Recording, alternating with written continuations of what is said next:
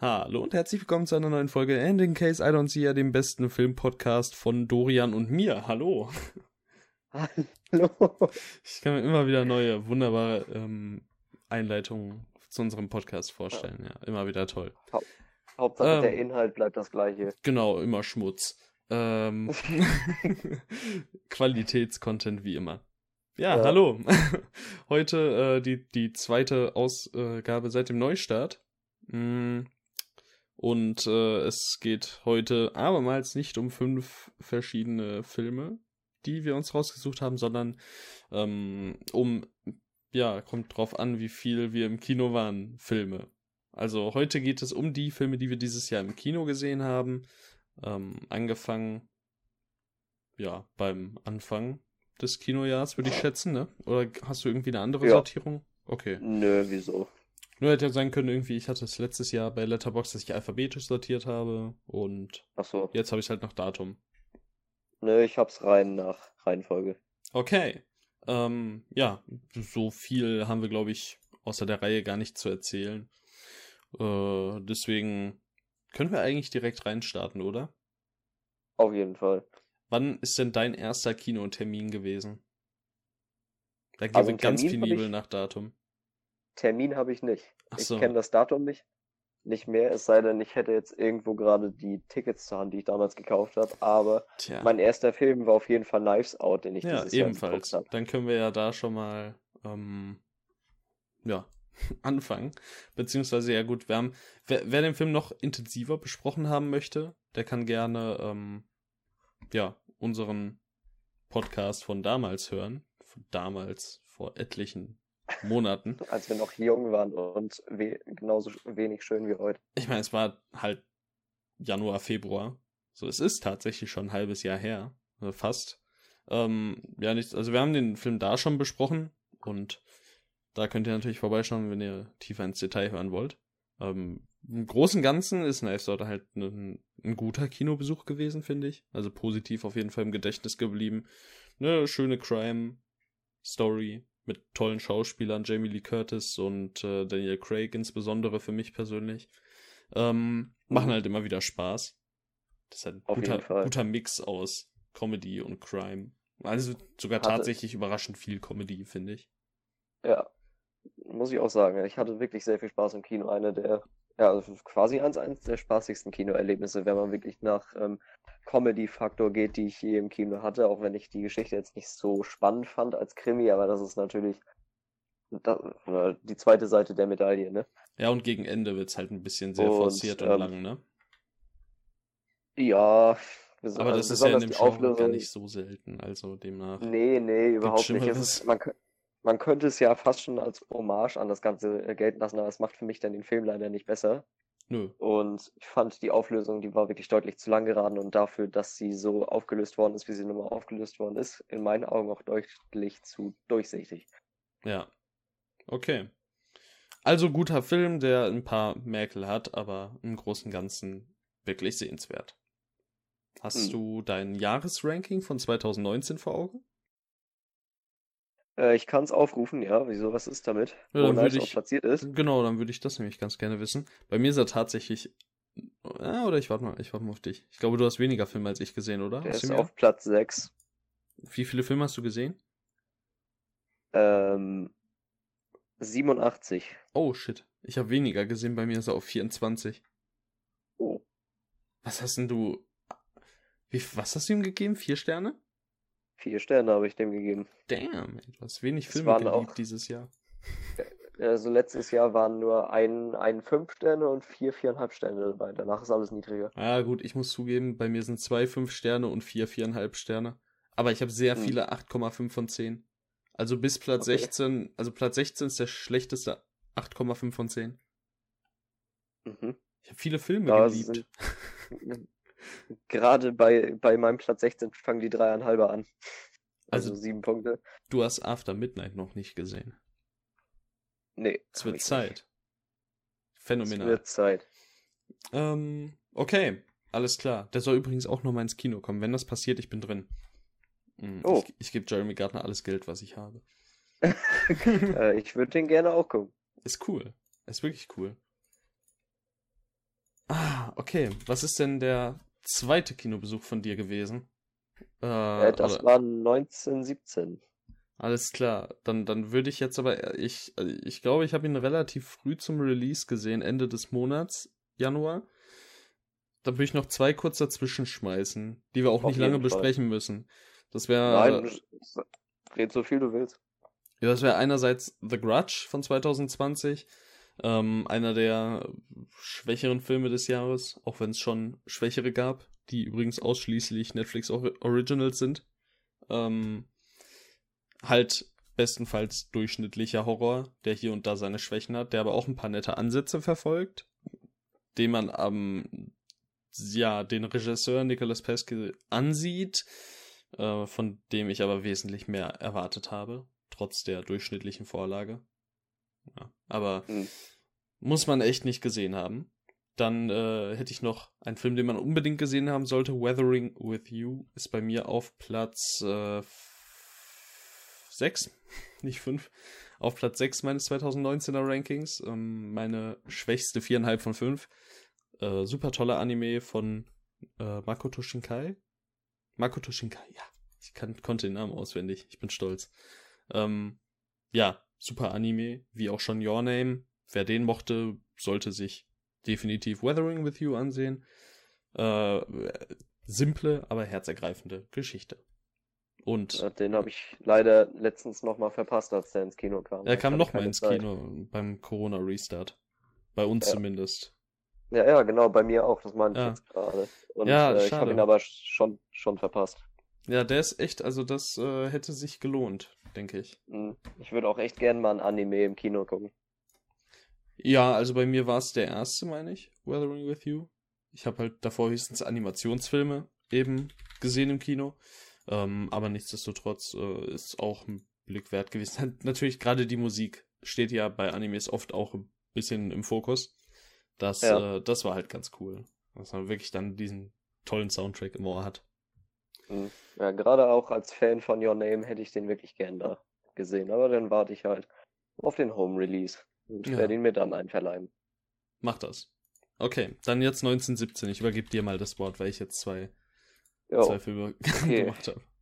1917 ist er ziemlich gut angekommen, vor allen Dingen äh, auf Release und äh, viele schrien direkt laut auf Oscar-Kandidat in vielen Belangen. Deswegen hatte ich auch eine gewisse Erwartungshaltung, als ich an den Film rangegangen bin. Vor allen Dingen die Trailer versprachen mir ähm, vieles, ähm, was so nicht eingetreten ist. Also zuerst einmal will ich die technische Brillanz des Films überhaupt nicht niedermachen oder so. Aber es ist nun mal kein One-Take per se. Und deswegen finde ich, ist das halt so ein bisschen, naja, es wird halt damit geworben und ja, es ist ziemlich groß ohne Schnitt gemacht. Aber es ist nun mal kein kompletter One-Take. Und des Weiteren hat man im Trailer äh, einige Schauspielgrößen gesehen, mit denen auch einigermaßen geworben worden ist. Die ähm, Screentime, die diese aber haben, ist minimal. Und ja. in dem Sinne war ich auch einfach nur absolut enttäuscht. Des Weiteren muss ich einfach sagen, dass mich die Story von 1917 überhaupt nicht bekommen hat. Ich fand das technisch gesehen alles wirklich gut gemacht. Also wirklich überragend. Ist so äh, audiovisuell einer der besten Kriegsfilme überhaupt. Aber ähm, er hat mich kalt gelassen. Und ja. obwohl er handwerklich so brillant umgesetzt worden ist, muss ich ganz ehrlich sagen, habe ich schon wieder sehr viel von diesem Film vergessen. Also, um so ein paar Sachen schon mal aufzuarbeiten. Erstmal, dass es kein richtiger One-Take ist. Das war ja, von vornherein quasi klar, sage ich mal. Deswegen, keine Ahnung. Also, das war mir jetzt relativ egal. Da, also, ich wusste ja, dass ich mich hier auf keinen echten One-Take einlasse, so. Deshalb weiß ich nicht, ob das, ob man das jetzt kritisieren muss.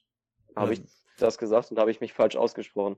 Also, es kam jetzt bei mir so an, dass du meintest, dass es, also, so, dass es ja kein wirklicher One-Take ist und dass das. Oh, scheiße. Nee, das, äh, ich weiß gar nicht, was ich sagen wollte. Ja. Naja, das war auf jeden Fall falsch. Das ist ja weird. äh, keine Ahnung, also vielleicht habe ich es auch falsch verstanden oder so. Nee, ich, ich habe es wirklich, glaube ich, so gesagt, aber das war. Ah, scheiße. Naja, egal. Also es ist auf jeden Fall so gefilmt, als äh, wäre es ein One-Take, ähm, ist natürlich zusammengeschnitten. Ähm, dann zum Cast. Okay, ich finde es ich find's halt tatsächlich ganz gut, dass diese namhaften Schauspieler nicht die ganze Zeit im Fokus stehen, sondern dass man quasi wirklich das Gefühl hat, Also man sieht ja zwei Neulinge, in Anführungszeichen, die man so jetzt, also George McKay zum Beispiel bei Captain Fantastic und die Charles Chapman gerade mal bei The King. Äh, also halt erst vor kurzem gesehen hat irgendwo. Oder mhm. die halt nicht irgendwie groß rauskommen und deswegen halt noch machen so das Gefühl unterstreichen, hey, das sind zwei Leute wie du und ich, die sagen mir nichts vom Gesicht, sondern hat man bei den großen Schauspielern so das Gefühl, okay, wir, wir sprechen ja mit einer äh, Autoritätsperson. Das fand ich ganz cool. Also so hat es zumindest für mich persönlich ein bisschen, bisschen funktioniert. Ähm, mich hat das Ganze jetzt schauspielerisch allgemein relativ kalt gelassen. Jetzt nicht, dass sie jetzt schlecht waren oder so, aber halt einfach war okay, nicht viel mehr. Dann inhaltlich, ja, hat mich die Story auch ziemlich kalt gelassen, war halt eine Kriegsstory, ne? Also nichts, was ja. man noch nie gesehen hat, nichts super wildes, lebt halt von seinem Gimmick. Was ich äh, sagen muss, ich war ganz am Anfang des Jahres, wo es dann auf die Oscars zuging, von der Nominierung und für, von dem Oscar-Gewinn für 1917 total schockiert. Weil man halt visuell mhm. Von Sachen Effekten so beeindruckende Filme hatte wie äh, Endgame, die tolle, tolle Effekte haben. Äh, auch kleinere Effekte, nicht nur bombastische Hintergründe oder so. Und auch ähm, Star Wars, der visuell phänomenal aussieht. Man jetzt von dem Film halten, was man möchte, aber das kann man ihm nicht vorwerfen. Ja. Und 1917 holt halt das Ding.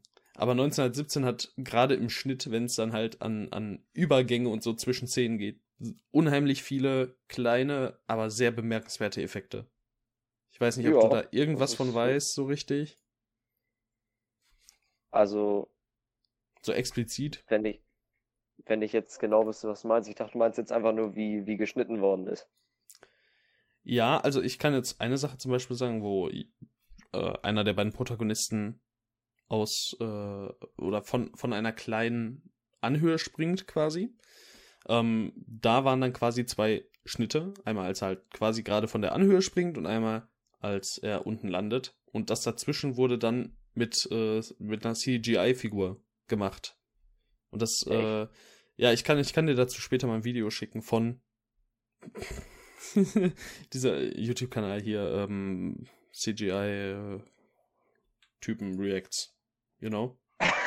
CGI Artists React.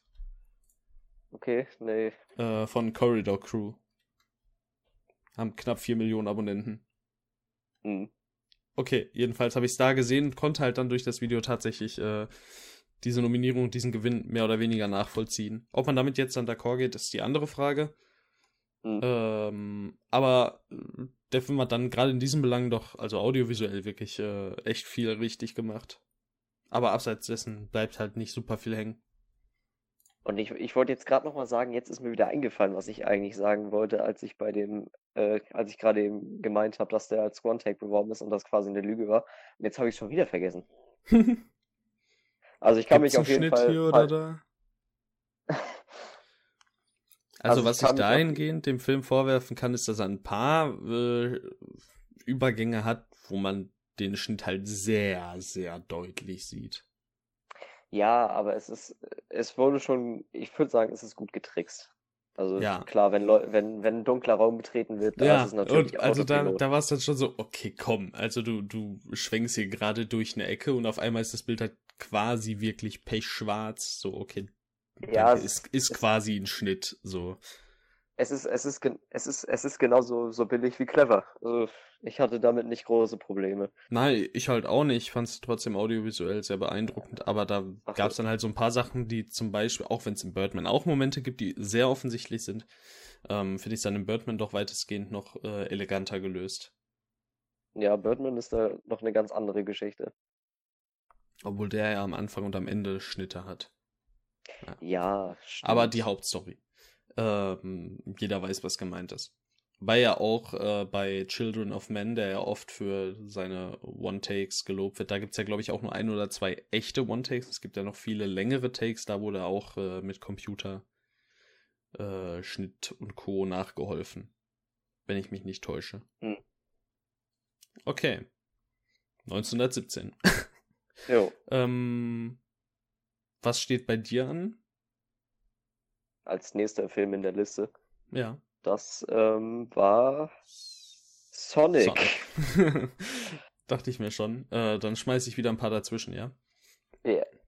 Ja, Ich denke mal, dass ich die alle relativ, also Sonic müsste ich auch zeitnah zum Kinostart gesehen haben, deswegen äh, ganz kurz. Jojo Rabbit, ähm, richtig tolle Komödie, die äh, während des Zweiten Weltkriegs spielt, von Taika Waititi, mit Taika Waititi und äh, unter anderem ähm, Thomas Mackenzie und Scarlett Johansson und es ist halt ein super toller und charmanter und toller, viel gut Film.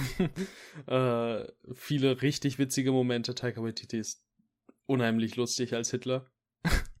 Hitler ist unheimlich lustig. Bitte zieht diese Mhm. Zeile aus dem Kontext. Ähm, Auf jeden Fall. und Das können wir zu unserem Slogan machen. ja, Hitler ist sehr lustig. And in case I don't see her. Ähm, und es gibt ein paar wirklich traurige Momente in diesem Film, was ich absolut nicht erwartet habe. Also super empfehlenswert, einer Okay. der besten Filme des vergangenen Jahres bei mir auf Platz 9. Ähm, dann habe ich hier Das Birds stimmt. of Prey. Was? Bevor wir jetzt groß weitergehen, haben wir 1917 im Ranking erwähnt? Ah, nee, haben wir nicht. Okay, das muss ich mal kurz raussuchen. Mach mal. Also 1917 ist von 87 Filmen bei mir auf Platz 49. Bei mir bei 36. Ich habe mir aber auch dreieinhalb gegeben. Und du nur drei. Jo. Und bei 49 ist bei mir Velvet Buster. Ey, Velvet Buster ist richtig cool, Alter. Es ist witzig. Okay, kann man. Ne? Okay, Birds Mhm. of Prey. DCEU. Ähm, mehr oder weniger Fortsetzung zu Suicide Squad, von dem ich ja großer Fan bin. Im Verhältnis. Also ist mein Lieblingsfilm Allein aus dem DCU. Es tut mir leid, ja. Ihr könnt mich gerne wieder steinigen oder so, aber ich mag den halt sehr. Und hab mir dann ähm, von Birds of Prey einiges erhofft, aber ich fand die Trailer sahen scheiße aus, ganz ehrlich. Ähm, war nicht sehr motiviert. Abseits davon, dass mir eben Suicide Squad gefallen hat. Ja, und das hat sich so ein bisschen bewahrheitet. Alles an diesem Film ist schlechter als in Suicide Squad. Sowohl der ist echt- Humor, als auch der Soundtrack, als auch Co. Äh, ja, hier und da gibt's halt ein paar coole Bilder, aber weitestgehend einfach. Es ist halt wie ein schlechter Rip-Off von Deadpool und Deadpool ist schon nicht, also der erste zumindest ist schon nicht so gut. Den zweiten mag ich wiederum sehr. Birds of Prey kann man sich schenken, meiner Ansicht nach. Äh, hast du den mittlerweile gesehen? Nö, ich hab den noch Ah, nicht okay, lass es ruhig. 2020 bei mir auf Platz 20. Einen Platz vor The Grudge. Ähm, dann Ich hätt- ich Little. ja? Ich, ich wollte nur sagen, ich hätte den gern geguckt, vor allen Dingen, weil ich auch ein großer Fan von, also nicht, Suicide Squad. großer Fan ist echt, nein, großer Fan ist echt übertrieben, aber ich mochte Deadpool in seinem Stil sehr, also besser als ich es äh, erwartet hätte, als ich damals an die Filme rangegangen Ja. bin. Ich dachte mir, das ist, das ist mir zu on the nose. Und hab dann die Trailer von Birds of Prey gesehen, dachte mir so, ja, vielleicht versuch es nochmal mit Nee. sowas, aber hab den dann auch nicht im Kino geschafft. Nee, Ja, also ähm, hast du auf jeden echt Fall nichts nach. verpasst. Ähm, vor allen Dingen Margaret Robbie ist für mich da Grund genug. ja. 2019 Film nochmal. Little Women, auch Oscar nominiert in vielen Aspekten. Ähm, von Greta Gerwig mit unter anderem Saoirse Ronan, Emma Watson, Florence Pugh, Puff, Laura Dern, Timothy Chalamet, Meryl Streep, Bob Odenkirk. Viele tolle Schauspieler und ähm, audiovisuell ein ziemlich schöner Film. Schauspielerisch ein wirklich guter Film. In allen Belangen wirklich guter Film. Und Timothy Chalamet ist fantastisch. Ich liebe den Kerl. Ähm, Film ist für mich auf Platz 25. Ich habe tatsächlich nicht so viel zu dem Film zu sagen. Ich habe ihm auch kein Herz auf Letterbox gegeben, aber noch so gerade eben die vier Sterne. Er ist halt richtig gut, aber keine Ahnung. Ich habe ihn auch in meiner Sammlung, aber auch nur, weil meine Mutter ihn unbedingt haben wollte. Hm. Hätte Hab ich ich sonst auch nicht gesehen. gekauft. Ähm, ja, kann man aber auf jeden Fall machen. So, so ist es nicht. ich mir Ich, viel ich, sagen lassen. ich bin ja sehr äh, begeisterter Fan von Saoirse Ronan. Und deshalb, ja, und Timothy Chalamet. Der ist mir so Ich ans weiß Herz nicht, gewachsen, der Typ. ich, Ich finde ich klasse. weiß, ich, ich weiß gar nicht, ob ich irgendwelche Filme von, von, wie nennst du sie? Schausch? Saoirse, Saoirse, irgendwie so. Schausch? Ich dachte, sie Grand ist Budapest Hotel? oh, keine Ahnung, wie ich sie aussprechen soll. Ich hätte immer Suarez gesagt oder so. Ja, nee. ja, da bin ich schon auf jeden Äh, Fall näher dran. Muss halt nochmal ein Interview ich nenne ich, ich nenn sie einfach Miss Ronan. Okay. Und ich habe ich hab wenig, äh, ich weiß gar nicht, ob- sie hat bei Lady Bird die Hauptrolle gespielt, ne? den habe Ja. ich zum Beispiel nicht gesehen. Ich Grand habe Little Women nicht gesehen, ich habe Grand Budapest Hotel nicht gesehen. Hat sie sonst noch irgendwo mitgespielt? Ähm, Mary Queen of Scots 2018. habe ich auch nicht gesehen, den hätte ich gerne Loving geguckt. Vincent das ist der gezeichnete, Hab ich- meine ich. Auch nicht gesehen. Äh, Hannah, Hannah? ja, so ein Crime-Thriller-Ding. Nicht Anna. Hannah, Nee. schon ein bisschen älter, Hab ich ist auch von nicht gesehen. 2011. Ja, nee, habe ich auch okay. nicht gesehen. Äh, Violet and Daisy, den habe ich zum Beispiel noch gesehen. Ich glaube, ich gucke am besten einfach mal selbst. wa? Wäre eine. Idee. Musst du das jetzt unbedingt für mich machen? Ja, mach mal. Aber es kann auch Wie wird sie sein. geschrieben? Äh, S-A-O-I-R-S-E. S-A-O-I-S-E. Auf dem Papier. Okay, lass mich mal sehen. Äh, Lost River habe ich gesehen. Da sie Okay, das Cover sieht cool aus. Ist ein Film von Ryan Gosling. Also das Oh. ist der einzige Film, bei dem er bisher Regie geführt hat. Alles klar, ist, Und, äh, ist ähm, nicht mehr so interessant für mich. ich bin ja kein Fan Und ich habe City of Amber mit ihr gesehen. Aber ich weiß noch nicht, nie sie von gehört. Ich kann mir denken, wer sie war. Ja, tatsächlich. Aber da war sie noch ziemlich jung. Ist halt auf dem Cover. ja, okay, gut. Ja, also Little Women, echt guter Film. Und dann noch, um das Ganze abzuschließen, 21 Bridges.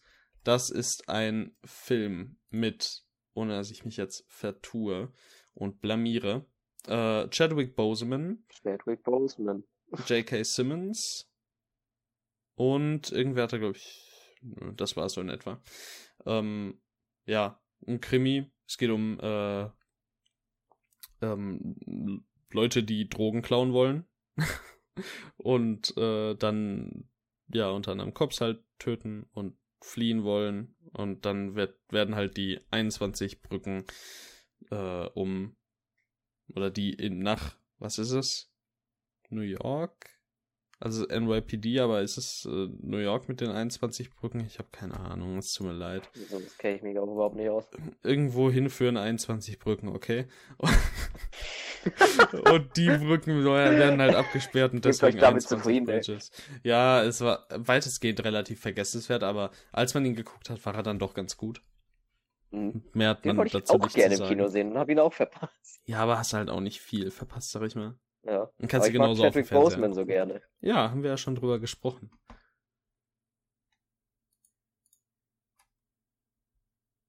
Die Stille. Bist du noch da? Ich glaube nicht. Okay, übertünchen wir das. Ähm, kommen wir zu Sonic the Hedgehog als nächstes. Und ich schmeiße in der Zwischenzeit mal Dorian raus. Ähm, ja. Ich höre Dorian nicht. Ich Ist bin blöd. Ah doch, er ist da. Jetzt ist er wieder da. Cool. Äh, Sonic the. Hedgehog. Ich wollte, ich hatte ge- gerade gesagt, hier Querverweis auf unsere letzte Podcast-Ausgabe. Ja, genau. aber dann Das, wurde ich direkt rausgeschmissen, weil so schamlose Werbung will man hier anscheinend nicht haben. nee, offensichtlich nicht. Gut, dass ich das in der Zwischenzeit gemacht habe. Ähm. Sonic the Hedgehog ist der auf nächste jeden Film. Fall. Ähm, das, äh, Ja. Ich kann auf jeden Fall jetzt schon sagen, dass, dass Sonic the Hedgehog die äh, Überraschung des Jahres für mich ist und auch wahrscheinlich bleiben wird, auch wenn es bei weitem nicht der beste Film des Jahres ist. ist Es einer, der mich einfach sehr überrascht hat, weil damals, als ich die Trailer gesehen habe, dachte ich mir, das, das kann doch eigentlich nur nach hinten losgehen und das willst du auf keinen Fall gucken. Und habe Ja, mir das- den Film dann Ist doch so, angeguckt. kommt auf die Erwartungshaltung halt an dann, ne? und wurde absolut überrascht, weil der Film hat super viel Spaß gemacht. Das ist ein Kinderfilm, ja, der ist unschuldig, der tut niemandem weh, auch wenn der Humor so gesehen nur auf Kinder abgestimmt wäre. Aber ähm, der Humor ist teilweise sogar für mich als Erwachsenen, zumindest körperlich, nicht unbedingt geistig, äh, äh, ganz angenehm gewesen. Ja, also war halt durchgehend ganz gut, ganz witzig. Ist halt auch nichts Wildes. 99 Minuten wenigstens probiert der Film nicht noch irgendwie 20, 30 Minuten rauszukitzeln und wird dadurch langweilig. Ja. Der Film lebt halt absolut von Jim Carrey. Äh, Kann man mir erzählen, was man will. Er ist als Dr. Eggman auch wirklich, also damals, als ich gesehen habe, das soll Dr. Eggman sein, dachte ich mir nur so, was ist das denn? Aber ähm, naja, der Film schlägt in der Hinsicht ja vielleicht auch eine etwas eigenere Richtung ein, sag Ja. ich mal. Deswegen ist das absolut zu verschmerzen, meiner Meinung nach. Und Jim Carrey lebt diese Rolle wirklich. Ja, man sieht Jim Carrey in der Rolle an, dass er richtig viel Spaß hatte und das freut mich halt, das habe ich schon mal gesagt, das freut mich einfach unheimlich für den Typen. Ich mag den ja super gerne. Äh, Ich inzwischen auch. Und der hat halt einfach auch in vielen Belangen in den letzten Jahren vor allem kein so leichtes Leben gehabt. Und Ja. es freut mich einfach, dass er so viel Spaß halt hat aktuell. Hm. Äh, beziehungsweise, dass er so Sachen macht, die ihm eben Spaß machen oder die ihm was bedeuten. Ich kann nur immer wieder auf Kidding verweisen. Ähm, und ich würde so weit gehen zu sagen, dass die zweite Staffel von Kidding das Beste ist, was Jim Carrey als Darsteller je gemacht hat. Und die Truman Show ist mein drittliebster Film aller Zeiten. Und das will was Mhm. heißen, wenn ich Kidding da drüber stelle. Damit wollte ich gerade kommen. Ja, also es Kidding Staffel 2, ganz ehrlich, und diese Staffel, ne, jetzt mal ohne Spaß, so man denkt nach Kidding 1, okay, ist in vielen Momenten ja schon ziemlich abgefuckt und ist halt nicht ohne Grund ab 18. Ähm, und es ist auf dem Papier so unschuldig. Und dann hast du in der zweiten Staffel gerade so ab Folge 6, 7, da kommen dann Aspekte ins Spiel. Ähm, da, da denkt man gar nicht dran. Dann Mindfuck nach Mindfuck und dann singt auf einmal Ariana Grande einen Song und ja. Ja, die sind ja auch äh, Buddies so gesehen. Das ist ganz cool, hat mich auch sehr gefreut. Okay. Ja. Ja, äh, wen ich da auch auf jeden Fall noch erwähnen wollen würde, ist James Marston. Der ist nämlich absoluter Sympathieträger in dem Film. Das ist witzig, weil es ist nicht Sonic selbst, sondern für mich war es ganz klar die Figur von James Marston. Ja, doch. Die Aber da kann man natürlich auch mehr mit, mehr mit connecten, ne? Also, Ja. ist halt ein Mensch. Ja. Soll man sagen. Über die äh, Synchronisation von äh, Julian Bam im Deutschen kann man, finde ich, streiten. Ich fand's nicht so schlimm, aber ich ich fand's fand's auch auch nicht, nicht klasse. Ja, kann ich so auch unterschreiben. War halt. Ja, nach einer Zeit ist es auch nicht mehr wirklich aufgefallen, finde ich. Er hat jetzt Mhm. seinen Job nicht schlecht gemacht, dafür, dass es ja eine seiner ersten Rollen als Synchronsprecher war. Wenn nicht sogar Mhm. seine erste. Ja, finde Nee, ich, hat er einen war ganz noch- guten Job Da war gemacht. noch eine andere. Hm, Kann, weiß ich jetzt Irgendwas nicht. mit Abominable Ach, oder so hieß der Abominable. Film. Ja, Da hat er auch eine Rolle, eine Sprechrolle gehabt. das war, wie heißt er auf Deutsch? Everest. Ein Yeti will nach Hause. Everest. Ich wollte die ganze Zeit einfach nur ganz trocken Yeti sagen, aber das war's nicht. Einfach so Yeti. Yeti. Ja. Aber ja, halt ein ganz netter Film. Ich habe mir halt genau das quasi erwartet. Ne? Relativ leichte Unterhaltung, ganz nett, äh, eher an Kinder gerichtet. Jim Carrey toll. Und genau das habe ich bekommen. Ähm, hat von mir 6 von 10 Punkten bekommen, ist im 2020 Ranking bei mir derzeit auf Platz 13. Bei mir ist er auf Platz 12 von 23 Filmen. Ja, bei mir ist er auf 13 von 26. Ja. Also sind wir relativ ähnlich bei. ja, auf jeden Fall. Gut. Das war bei Ähm, den Dingern, die jetzt teilweise hier gekommen sind, auch nicht so schwer. Ja, das stimmt wohl. Wofür größtenteils Netflix verantwortlich ist, aber das hattest du ja schon erwähnt. Ja. Ja, ich muss halt sagen, von unten nach oben gesehen, äh, aber auch schon im Jahr davor habe ich halt, wenn ich jetzt mal so gucke, 6, 7, 8, 9, okay, Uncut Games könnte man eigentlich rausziehen, 10. Und unter den schlechtesten 11 Filmen habe ich äh, 9 Filme, die auf Netflix rauskamen. Also, Also ich das sag, zieht sich alle- so durch. Alle letzten siebten Plätze bei mir sind alles Netflix-Originale. Dabei sind die Cool. äh, Platz 17 und 18 gar nicht so mega schlecht. Okay, also äh, ich möchte ganz kurz was äh, einwerfen, was nichts mit Film zu tun hat. Wenn man bei mir im Hintergrund Regen oder irgendwie leichtere störende Geräusche hören sollte, kann ich nichts machen. Ist halt Regen. ähm, okay, wir können direkt weiter im Text machen. Ja, Sonic the Hedgehog ganz nett. Kann man machen, muss man auch nicht. Ähm, ein, eine Sache noch, toll. eine Ja. Sache noch beim Film. Ich war überrascht davon, wie gut die visuellen Effekte sind. Die fand ich waren Ja, echt gelungen. Die sind mir jetzt, Jetzt auch nichts, nicht nichts so Weltbewegendes hängen und überhaupt nicht zu vergleichen mit einem, zum Beispiel wie wir ihn vorher hatten, 1917. Aber trotzdem. Habe ich jetzt auch nicht bei besten visuellen Effekten nominiert bei mir. Hört man Ja. den Regen jetzt doch stark? Also ich höre nur meinen eigenen. Okay, ja, dann Ich hoffe, das ich hoffe, meinen hört man nicht. Ich hoffe, das ist nicht so wild. Also bei mir gewittert es gerade ganz schön. Ja, ich glaube, ich man glaub, könnte ihn hören, wenn man, wenn ich halt rede, so. Äh, naja, egal. Wir können ja erstmal noch kurz weitermachen. Wenn es jetzt wirklich gar nicht aufhört, dann machen wir vielleicht ein kleines Päuschen oder so. Muss man mal gucken. Ähm, dann, wa was kommt bei dir als nächstes? Wahrscheinlich der Unsichtbare, ne? Nein, dann käme Bad Boys for Life. Oh ja, dann mach den mal. Okay, ähm, ja, der dritte Teil der Bad Boys-Reihe ohne Michael Bay. Und ähm, ja, ich, ich war überrascht. Also ich hatte einen grundsoliden Actionfilm, also ja, nicht unbedingt nur Actionfilm, aber halt das sympathische Gespann aus Martin Lawrence und Will Smith hatte mir vorher auch schon gefallen, auch wenn ich äh, besonders den zweiten Teil mit dem wurde ich nicht warm, weil der mir einfach zu lang war. Das ist äh, jetzt nicht das, worum es hier gehen soll. Nämlich ähm, war ich, ich wurde fast schon umgehauen von diesem Film. Also der hat mir in vielen Belangen einfach tausendmal besser gefallen, als ich es erwartet hatte. Ich habe dem tatsächlich acht Punkte gegeben. Das ist einmal, weil Martin Lawrence und Will Smith und ihre Figuren äh, so funktionieren wie sonst auch. Und dass mich die Geschichte irgendwie gecatcht hat. Also die, die Action war cool und es gab coole Sprüche. Und die Dramaturgie in dem Film hat mich besser erwischt, als ich es gedacht hätte. Also ich habe Teil 1 gesehen und habe kein Interesse an Teil 2 und 3. Also jetzt muss ich mal sagen, dass man den Regen extrem bei dir hört. Ja, das habe ich mir gedacht. Okay, dann legen wir hier ein kleines Päuschen ein. Okay. Alles klar, weiter geht's. Ähm, es hat aufgehört zu regnen und ich steige ein, wo es aufgehört hat. Und zwar bei Parasite. Zumindest in meinem Fall, den habe ich nochmal gesehen. Zum zweiten Mal im Kino, zum dritten Mal insgesamt damals. Ähm, ich denke mal, zu Parasite müssen wir nicht mehr viel sagen. Ich verweise einfach nochmal auf unseren, unsere Lieblingsfilme-Podcast. Da haben wir über den relativ ausführlich gesprochen. Äh, einer der besten Filme aller Zeiten. Einer der besten Filme der letzten Jahre, äh, ohne Frage. Und definitiv einer der besten Filme des vergangenen Jahres.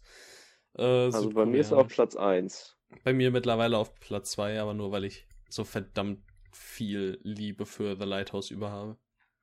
Okay. Ja, Den ich immer noch nicht sagen. gesehen habe. phänomenaler Genre-Mix. Nicht The Lighthouse, sondern Parasite. ähm, dann kam bei mir The Gentleman. Ah, Hast du den mittlerweile gesehen? Ich habe den gesehen, ja, aber im Heimkino. Und nicht im Und? Kino. Ich fand ihn spaßig. Ich fand ihn so geil. Ich, ich finde den jetzt nicht überragend oder so, aber ähm, allein der Cast macht da schon viel her. Also Charlie Hunnam ist für mich sowieso immer ein Pluspunkt. Und auch Matthew McConaughey kann ich mir immer geben. Der ist Ja. einfach zu geil. Der dreht in dem Film auch richtig am Rad. Hugh, ähm, Hugh Grant ist auch nice in dem Film. Weiß Hugh Grant ist sonst noch so viel zu geil. Äh, Charlie Hunnam, Hugh Grant, äh, auch phänomenal Colin Farrell als Ah der ja, Coach. Colin Farrell.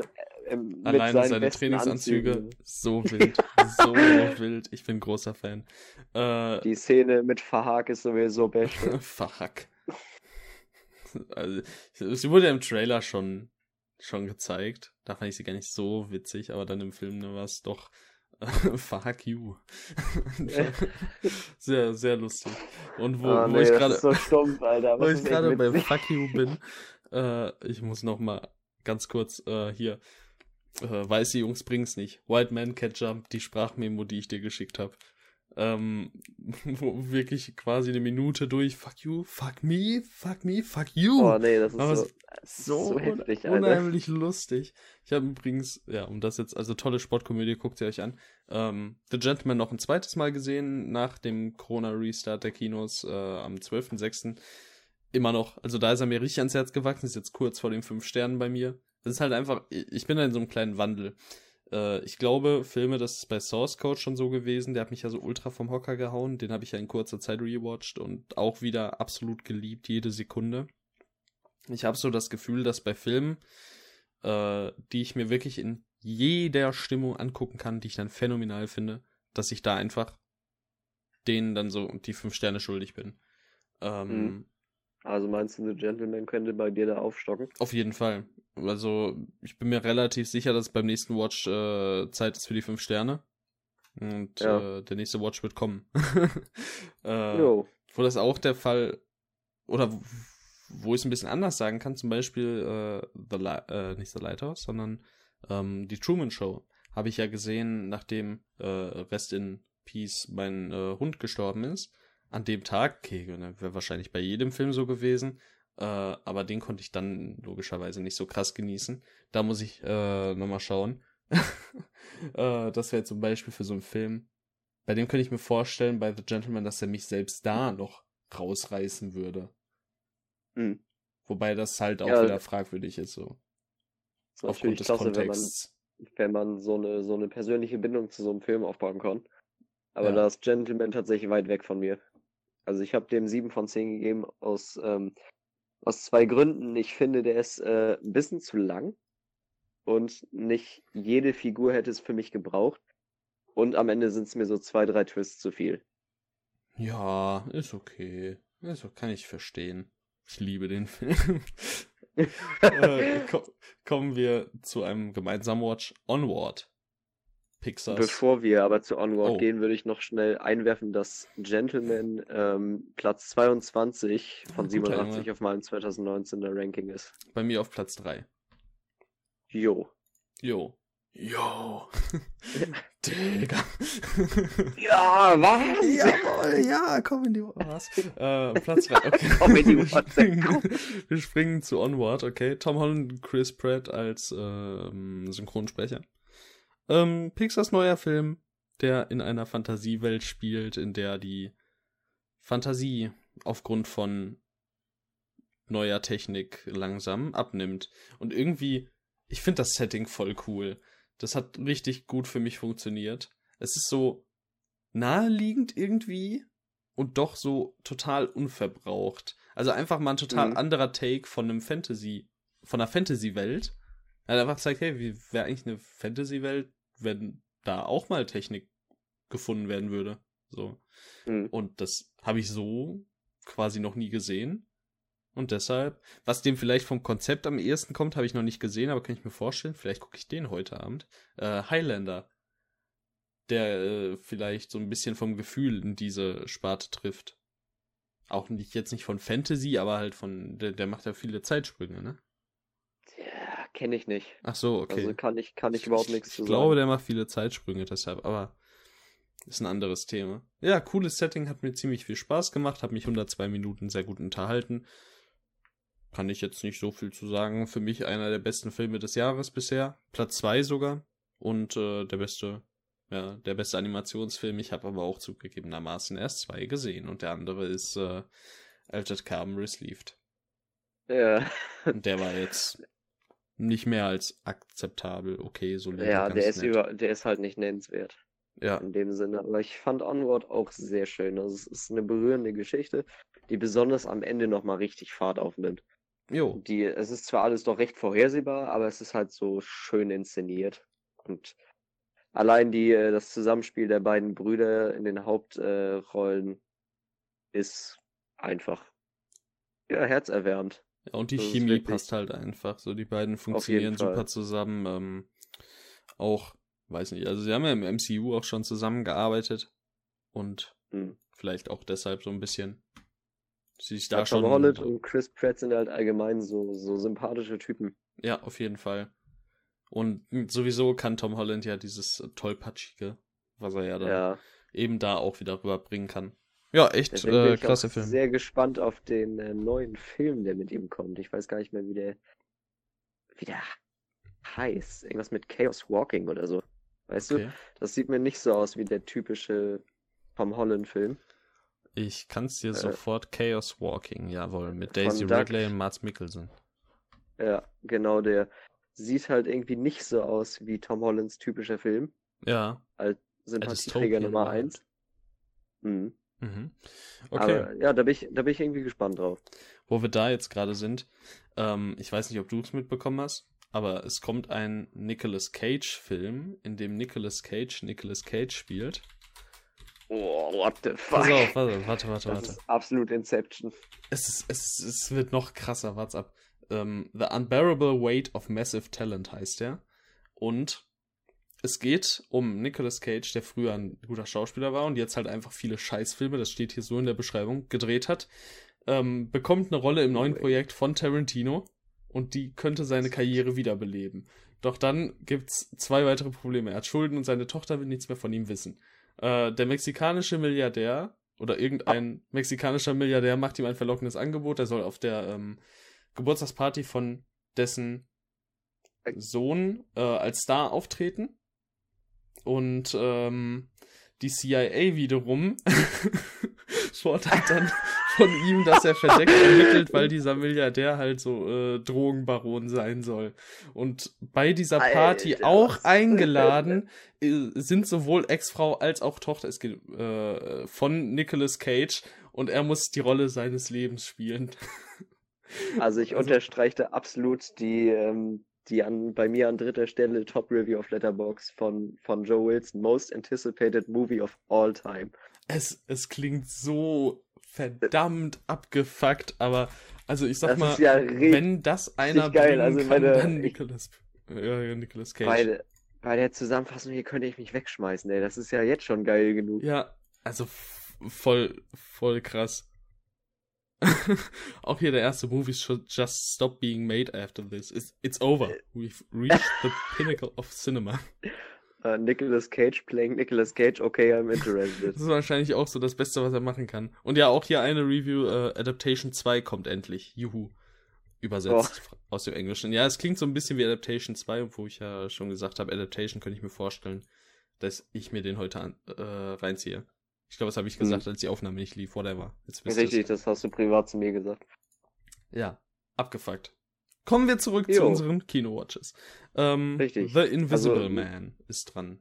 Moment, ich wollte auch noch einwerfen, falls ich weiß gar nicht, vielleicht habe ich es auch schon gesagt, aber es ist mir auf jeden Fall entfallen, falls ja, dass Onward bei mir auch auf Platz 2 ist. Ach so. Im Ranking bisher von 23. Und ja, den, den Top-Anwärter hast du jetzt ja gerade schon genannt. Äh, ja. The genau. Invisible genau. Man. Ja, The Invisible Man. Mach du mal. Mach ich mal. Okay, es ist ein ähm, richtig für mich nervenzerfetzend spannender ähm, Horror-Thriller gewesen. Und besonders äh, unter Vorbehalt dessen, dass ich ähm, von Lee Wennels ähm, Upgrade einfach nur ein Riesenfan bin. Das ist, glaube ich, sogar noch untertrieben habe ich mich sehr auf diesen Film gefreut. Und als ich erst den Trailer dann gesehen dachte ich mir so, das sieht so lahm und banal aus. Wie soll man daraus einen richtig guten Film machen? Und da habe ich mich komplett geirrt. Also auch was für eine vielschichtige Erzählung da an den Tag gebracht wird äh, von verschiedenen Themen in, ähm, naja, so Be Beziehungen, ich sage jetzt einfach mal, äh, häusliche Gewalt in dem Sinne oder auch Missbrauch verbal, ist schon wirklich bemerkenswert, wie wie Lee Wendell das in diesem Film verpackt hat, meiner Meinung nach. Weswegen ich ähm, diesen Film mit zwei Augen gesehen habe. Es war einerseits ein Horrorfilm, der mich im Kino mal so richtig ja, an den Sitz gedrückt hat. Und des Weiteren war es irgendwo auch ein, ein ja, ein, ein, Psychodrama, wo man den Zerfall von, von einer Figur sieht und es einen mitnimmt. Zumindest war es bei mir so der Fall. Und Elizabeth Moss spielt das auch einfach sagenhaft. Ja, ich kann mich im Grunde allem anschließen. Ich finde dann, äh, also ich habe so das Gefühl, ähm, keine Ahnung. Also irg irgendwas an der Handlung hält mich zurück, dem Film noch höhere Bewertungen zu geben. Oh, da ist er weg. 8,5 von 10, 8,5 von 10 Punkte sind es bei mir. Ähm, ich weiß ehrlich gesagt inhaltlich gar nicht so ganz was. Vielleicht müsste ich ihn nochmal sehen. Ich finde aber im Großen und Ganzen ziemlich klasse und äh, audiovisuell auf jeden Fall einer der besten Filme des Jahres bisher. Ja. Ja. So viel. Ich kann, ich kann mich Fall. tatsächlich nicht viel, äh, kann nicht viel mehr dazu sagen. Haben wir auch schon mal im Podcast besprochen. Ähm, da war der Watcher ein bisschen frisch, frischer, frischer und äh, ja, guck da mal am besten rein. Ich freue mich auf jeden Fall jetzt schon auf den Rewatch. Ist mein Platz 1 und äh, der einzige Film bisher dieses Jahr, der von mir auch tatsächlich 10 von 10 Punkte bekommen hat. Ne, bei mir hat es noch keiner geschafft.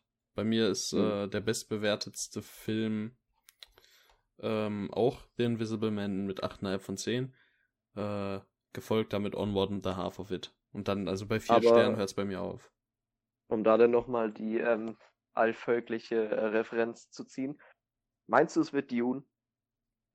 Oder glaubst du, glaubst du, der Film schafft das? Oh, es ist so. Ich meine, ich habe ja eine Dune-Preview gemacht und auch einen Dune-Spoiler-Talk zum Buch. und dann halt auch verpackt mit einer Preview mit äh, Daniel von The Movie Space. Kann er auch gerne mal auf der Website vorbeischauen. Ähm, auf dem Papier kann das nicht weniger als ein Meisterwerk werden. Aber diese Erwartungshaltung ja. ist halt tödlich. So, das muss man so sagen, wie es ist. Äh, also vom Cast über Crew und die Tatsache, dass die Crew so in der Konstellation auch zu Teilen schon zusammengearbeitet hat und auch was die halt generell drauf haben, was Villeneuve in den letzten Jahren in Filmen gemacht hat, was da für ein fucking Cast, äh, ich kann es nur nochmal sagen, mitspielt, wie phänomenal die Vorlage ist. Es ist so vielversprechend. Aber ich sag, also, äh, acht von zehn mindestens, auf jeden Fall. Alles andere würde mich sehr über überraschen. Ich habe das Buch immer noch zu lesen, aber freue mich auch auf jeden Fall auf den Film. Es ist absolut meisterhaft. Und ich, ich bin aber wirklich sehr, sehr guter Dinge. Also ich, ich sag mal jetzt schon, ähm, es gewinnt den Oscar für die beste Kamera, für die besten Effekte und fürs beste adaptierte Drehbuch. Wir reden Vielleicht uns auch in Kostüme? neun Monaten. Ohne irgendwie viel oh ja, das könnte tatsächlich auch sein. Die sehen auch, auch bisher ganz gut aus. Äh, Schauspieler natürlich auch. Kann sein. Timothy Chalamet. Kommt drauf an, was noch äh, jetzt an anderen Darstellern so kommt. Ähm, da müssen wir noch die, die Geheimtipps gegen Ende des Jahres abwarten. Wenn es dann ja. eher an auch so Filme wie ähm, was kann man für Vergleiche ziehen zum letzten Jahr? Das kam da noch relativ spät. Also sowas wie Joker haben wir halt jetzt nicht so, so Charakterstudien in Anführungszeichen. Mhm. Ähm, oder Once Upon a Time in Hollywood. Gut, das ist halt dann das große Cast-Aufgebot, wobei, also das hätte man ja jetzt zum Beispiel bei uh, The French Dispatch von Wes Anderson, aber der ist jetzt nicht, also seine Filme sind jetzt nicht dafür bekannt, normalerweise jetzt so Schauspielernominierungen mitzunehmen. Sondern halt eher, äh, was Kamera und so angeht. Ja. Wir sind wieder abge abgeschweift von unserem oh, eigentlichen Thema. Dune ist phänomenal. Wird phänomenal. Es wird so toll. Ah, ich habe so Angst. ich habe The Invisible Man übrigens zweimal gesehen innerhalb von vier Tagen. Emotionale Achterbahn hier. Ja, ich habe den nur einmal gesehen, aber ich freue mich echt auf den Rewatch. Ich habe ihn zweimal zum Glück im Kino gesehen und äh, ja, war cool. Hm. Gut, kommt bei dir noch was? Ah ja, ja. Bei mir kommen noch Corona. zwei. Oder? Noch vor Corona? Jetzt kommt, also es, es kommt nur noch einer vor dem Lockdown. Mach mal, weil da habe ich nichts mehr. Danach. Okay, dann habe ich nämlich der, der, Ruf der Wildnis oder The Call of the Wild gesehen mit Harrison Ford. Ist ähm, die Verfilmung einer bekannten Geschichte vom gleichen Namen um einen Hund, der ähm, aus seinem Zuhause gerissen wird und in die ähm, in die weiten Landen des, ich weiß gar nicht mehr, wo das war, ob das Skandinavien irgendwie oder, oder, so, ne? Skandinavien. Ach, ich habe keine Ahnung, auf jeden Fall in, eine, in ein Schneegebiet. Ich werde es einmal so zusammenfassen, in weite Täler voll bedeckt mit äh, permanenten äh, Schneestürmen und sowas reingeschleust wird und sich dort als ähm, ja, Zukunft quasi einen Namen macht. Und da treffen halt irgendwann Harrison Ford, also Harrison Ford seine Figur und dieser Hund Buck heißt er aufeinander und äh, ja, erleben so gesehen eine Freundschaft. Es ist ein Film, wie man ihn dieser Art schon oft gesehen hat und auch wenn man ähm, die Zusammenfassung liest, weiß man eigentlich schon, wie der Film ausgehen wird.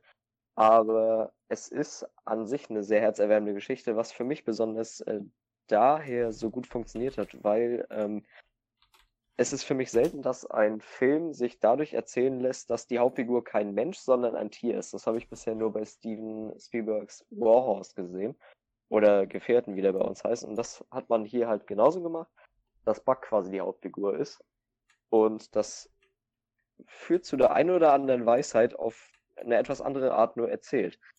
Das Einzige, was ich bei dem Film so ein bisschen schade fand, ist, dass er audiovisuell wirklich nicht so schön ist, wie ich es mir vorgestellt hatte. Also da wird sehr viel CGI benutzt und auch, dass ähm, Bug völlig mit CGI dargestellt wird. Daran muss man sich erstmal gewöhnen.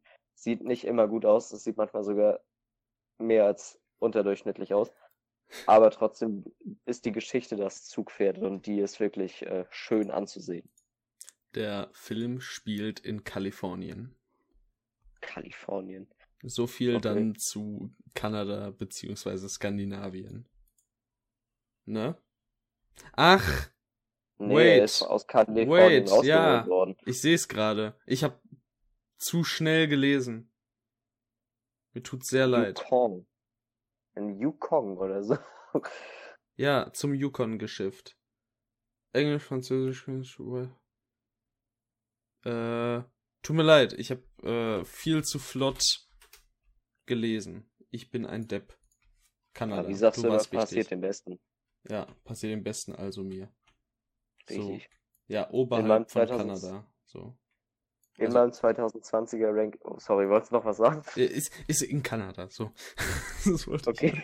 Also, äh, durch. der Ruf der Wildnis ist in meinem 2020er Ranking auf Platz 16 von 23. Also eher unten, aber ist mit sechs Punkten immer noch durchschnittlich weggekommen.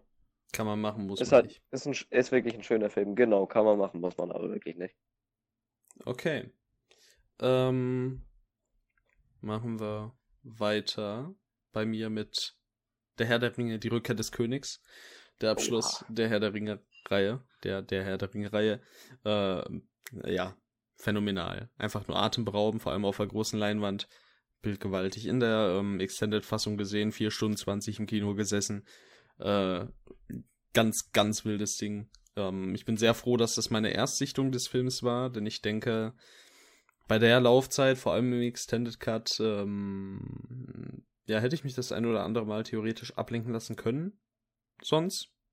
Aber so ist es halt einfach eine krasse Erfahrung gewesen. Ich habe auch die anderen beiden Teile nicht in der Extended-Fassung gesehen, nur um das schon mal aus dem Weg zu räumen. Das werde ich aber auf jeden Fall nachholen. Ich bin gerade mit Teil 2 und 3 zu einem großen Fan der Reihe geworden, ähm, die sich den Titel ähm, beste Trilogie aller Zeiten auf jeden Fall nicht zu Unrecht erarbeitet hat. Hm. Ja, Ich Dann- bin auch schon sehr gespannt darauf, diese Filme irgendwann mal zu gucken. ja. Dann, ich mache jetzt noch einen, dann kannst du deinen reinwerfen und dann mache ich meine letzten beiden, dann ist das so symmetrisch, sag ich mal, Jo. vom Aufbau. Äh, zurück in die Zukunft. Freut mich auch mega, dass ich den im Kino gucken konnte. Übrigens, um das nochmal kurz zu sagen, ich habe am 12.06. The Gentleman im Kino gesehen, am 13.06. Herr der Ringe, Rückkehr des Königs und am 14.06. Äh, 14.06. zurück in die Zukunft. Äh, also ganz wenig Kino geschaut nach dem Restart. Äh, ja, zurück in die Zukunft ist halt einfach Kult. Ne? Auch unheimlich spaßig im Kino, noch kurzweiliger als sowieso schon. Total toll. Einige wirklich tolle Bilder. Es- Was will man jetzt über zurück in die Zukunft groß sagen? Ist halt einfach klasse. gesagt, ich habe ehrlich gesagt keine Ahnung, wie oft ich diesen Film schon gesehen habe. Ich kann's dir sagen. Den habe Dreimal. ich damals, hab ich damals in Dauerschleife rauf und runter laufen lassen, Einfach geil. bis Einfach ich ihn geil. nicht mehr sehen wollte. Einfach geil. Ich, ich habe ihn jetzt, glaube ich, sogar das erste Mal in deutscher Synchro gesehen. Ähm, aber hat mich jetzt Martin auch nicht McFly ist einfach bester Mann. Ja, und Soundtrack ist halt auch super cool immer. Auf jeden Fall. Okay. Hau Und deinen natürlich raus. Dr. Brown. Ja, Der ist Dr. auch Brown ist auch. sehr cool. Mein, mein nächster Hund ist, heißt Marty. So. Mhm. Also ist so. okay. Hau deinen Film raus.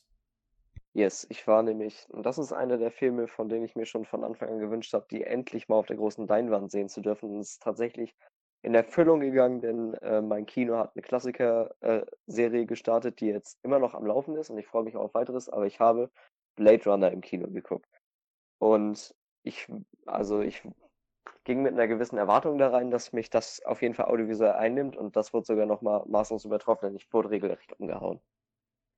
Und was der Film, ich weiß, du bist kein großer Fan, Ich wenn bin ich gar das kein richtig Fan. erinnere. Ja, Ich bin auch kein kleiner Fan. ich hatte, ich hatte bei dem Film anfangs meine Schwierigkeiten, als ich ihn das erstmal geguckt habe, fand ich ihn nicht so gut. Beim zweiten Mal fand ich den auch nicht so gut und beim dritten Mal hat es auf einmal gezündet. Da stieg er für mich einfach zum Meisterwerkstatus hoch und diesen Film im Kino erleben zu dürfen, besonders mit der Welt, die er zeigt und diesen audiovisuellen Eindrücken, die wir da auf einen wirklich niedergeschossen werden, ist das Wahnsinn. Nochmal Ja. eine ganz andere Atmosphäre, die da zur Geltung kommt und das war auf jeden Fall somit das beste Kinoerlebnis, das ich je hatte, zusammen mit, ja, mit dem anderen Blade Runner 2049.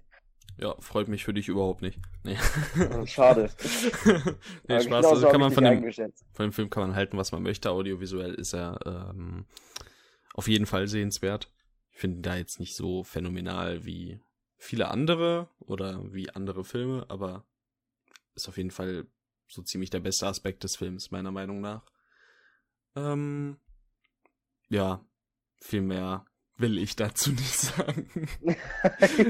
ich rede viel lieber über Matrix, den ich auch im Kino gesehen habe. Ähm, da bin ich echt neidisch, ey. Voll, also auch echt cool. Äh, da kann man dann gleich auch mal den Bogen spannen zu dem, was wir gleich am Ende noch kurz wegrattern.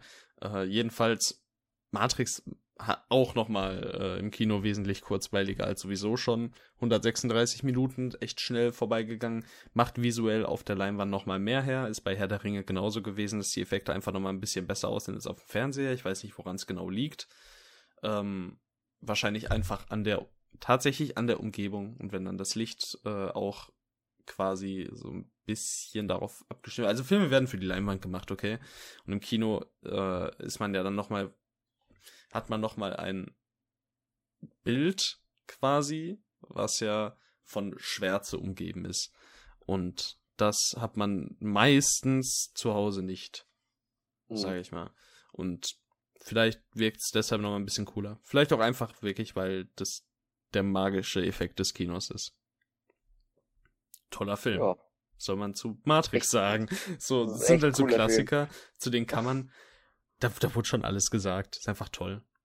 Ist für mich jetzt kein. Meisterwerk, aber er ist super unterhaltsam, macht Spaß, äh, ist sogar von Keanu Reeves überraschend gut gespielt. Der hat einfach so viele Momente, die in die Filmgeschichte eingegangen sind.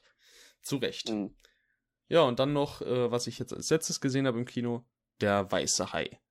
Ähm, der mich vor allem audiovisuell sehr überrascht hat, insbesondere in der ersten Hälfte und da insbesondere im Schnitt gab es ein paar Momente, die sehr ähm, ahead of its time waren.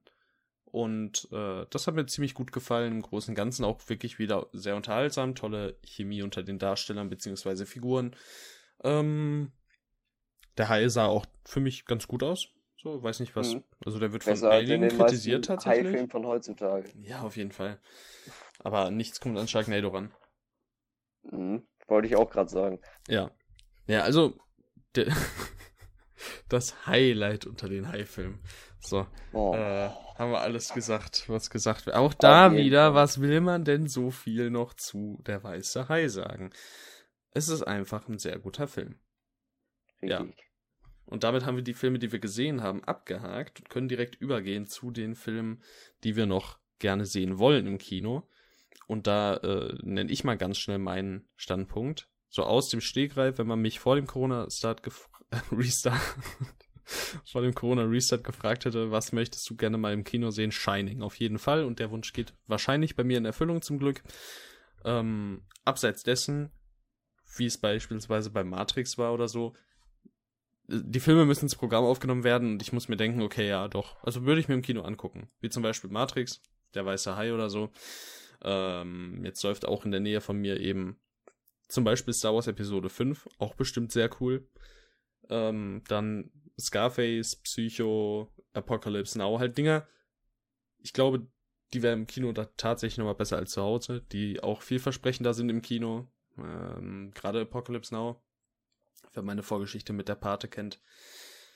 Ähm, ja, also es muss mir quasi ins Auge springen. Hm, also kann ich gar nicht so genau sagen, was für Filme ich gerne sehen würde, so aus dem Stegreif zumindest. Bildgewaltiges Zeug. Wäre so meine also der erste, allgemeine wenn man, Aussage. Wenn man mich jetzt momentan so fragen würde, was auf jeden Fall der Film ist, den ich schon im Kino verpasst habe, den ich auf jeden Fall gerne nachholen wollen würde, wäre meine erste Antwort ganz klar Interstellar. Ach so. Das ist du, ich dachte, du sagst jetzt Shining, weil du den ja Ach so. verpasst nee, Shining habe ich Restart. leider gerade verpasst. Ähm, Im Kino zu gucken hätte ich gern gemacht, aber ging leider nicht zeitlich. Und ähm, aber Interstellar würde ich unfassbar gerne im Kino sehen. Ja, Interstellar habe ich ja erst kürzlich von seinen 8 von 10 Punkten auf 7,5 von 10 runtergezogen, ohne ihn Frechheit. noch einmal gesehen zu haben.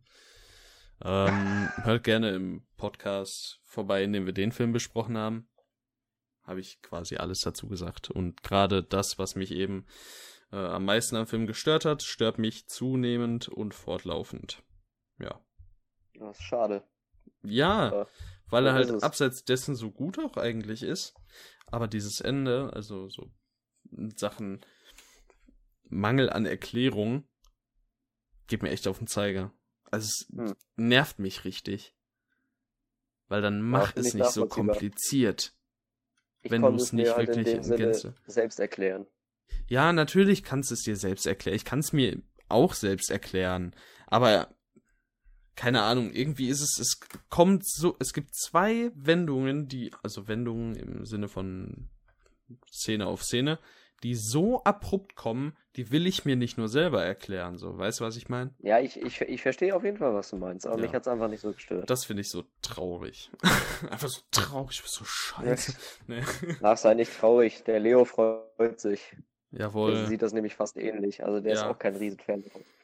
Grüße Ich gehen habe das, ich hab das Gefühl, dass das bei Interstellar bei vielen Leuten, die Nolan kritisieren, dass Interstellar so da der Teil ist, der es losgetreten hat.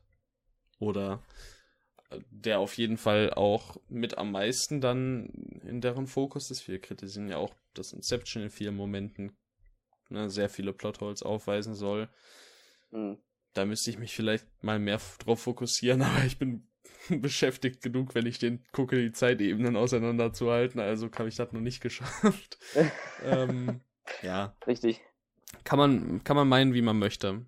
Ja, wenn man das außen vor lassen kann, wie du zum Beispiel, oder wenn man einen anderen Weg findet, das so zu interpretieren für sich oder ja, mit sich halt im Reinen zu sein, äh, dann wäre bei mir auch klar bei den vier Sternen. Äh, Ja. Höher wird das bei mir aber wahrscheinlich trotzdem nicht schaffen. Ja, das ist. Ja, gut, was heißt. Ist ja Schade, immer noch ja. eine Ist immer recht noch ein sehr gute Bewertung, Film. ne? Aber ja, auf jeden Fall. Es ist auf jeden Fall äh, unter den so also auf jeden Fall im obersten Viertel aller Filme, die ich gesehen habe. Jetzt vielleicht ein bisschen fies für äh, absolute Nolan-Stands, aber ähm, bin halt ganz ehrlich, ich habe ja auch sehr große Probleme mit der Dark Knight-Trilogie und insbesondere mit The Dark Knight im Vergleich zu allen anderen. Ähm, und bin nicht der größte Nolan-Fan, ist einfach so. Und da ist es dann nicht mehr so überraschend. hm. Ja, okay. Hast du noch Filme, die du in nächster Zeit im Kino gucken möchtest oder die du auf jeden Fall im Kino schauen wollen würdest? Denn auf sonst. jeden Fall. Ja, dann Also hau mal raus jetzt. Diese Woche Samstag ähm, möchte ich Dr. Chivago gucken.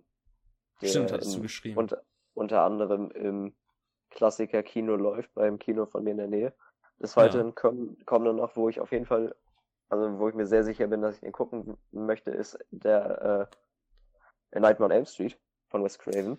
ja, ich den habe ich der- tatsächlich verpasst. Den hätte ich auch ganz gerne im Kino gesehen. Das ist so einer der Filme, wo ich sage, okay, mh, wenn ich jetzt die Wahl habe zwischen Matrix und Nightmare on Elm Street, dann nehme ich eher Matrix.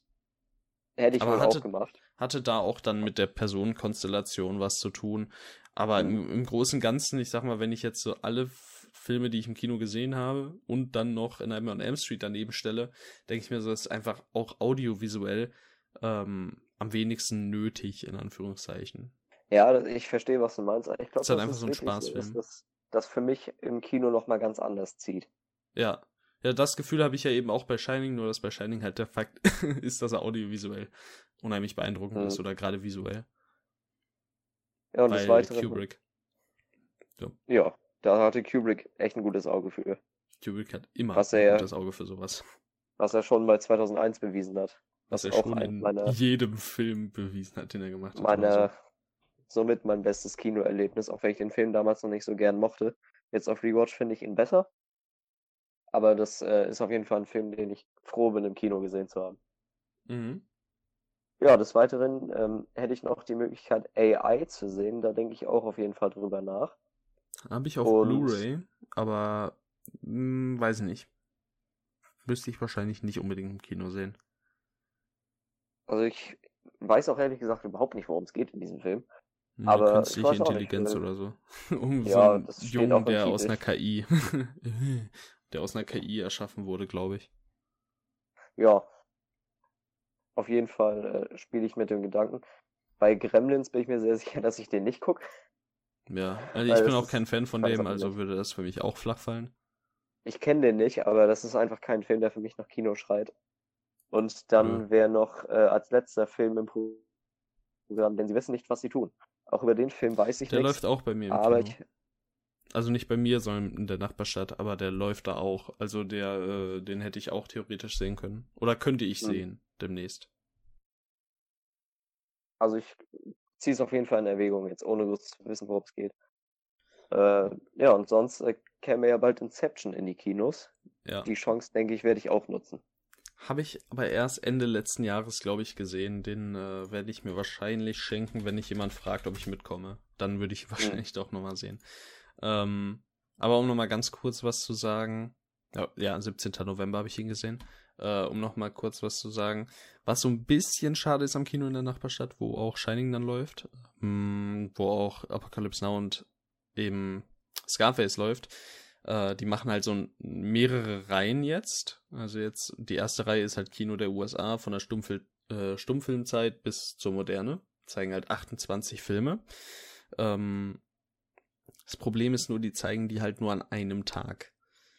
Und das ist an manchen Tagen halt unheimlich bitter, gerade wenn man jetzt aktuell wie ich noch äh, arbeitet und dann äh, in die Nachbarstadt muss, ohne Auto und dann um 20.30 Uhr zum Beispiel Apocalypse Now gucken möchte, der jetzt glücklicherweise an einem Freitag kommen würde.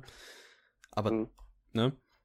Das, das, Problem ist offensichtlich. So, zum Beispiel ja. Montag wäre halt äh, Psycho bei mir das ist natürlich kein so geiler Tag für einen Kinobesuch. Da muss man dann gucken, ähm, ob das klappt. Ja, aber nichtsdestotrotz, äh, das, da habe ich übrigens auch so ein bisschen Sorge, was Shining angeht, aber da, da werde ich hinkriegen, das sage ich dir. Mhm. Okay. Wenn du dich da durchprügeln musst. Ja, auf jeden Fall. Wär's, äh, von mir wär's das jetzt gewesen. Von dir? Ja, von mir auch an der Stelle. Ja, alles klärchen. Dann ähm, würde ich sagen, ich hoffe, euch hat diese Folge gefallen. Wieder mal ein bisschen was anderes. Ähm, schaut gerne bei uns auf Twitter vorbei, auf Letterboxd, bei mir auf YouTube oder so, bei Daniel von The Movie Space auf halt seiner Seite The Movie Space. Und ähm, ja, schreibt uns auch gerne Feedback. Wir hören ja immer wieder gerne, was äh, wir besser machen könnten oder irgendwelche Ideen. Meldet euch. Außerdem haben wir auch, beziehungsweise ich äh, leite einen Discord-Server, da ist auch der Dorian mit drauf. Wenn ihr da Interesse dran habt, gerne auch äh, einfach auf Twitter mal vorbeischauen, mich anschreiben oder auf Letterboxd findet ihr meinen Discord-Namen. So, jetzt äh, mein Monolog ist zu Ende. Ich hoffe, wir sehen bald wieder. Und äh, jetzt hat nochmal der Dorian ein paar Zeilen. ich habe aber leider keine Zahlen. Ich könnte nur das wiederholen, was du gesagt hast. Auch von oh, okay. meiner Seite nochmal vielen Dank fürs Zuhören. Und ich hoffe, man hört sich mal wieder. Jo, dann ciao. Ciao.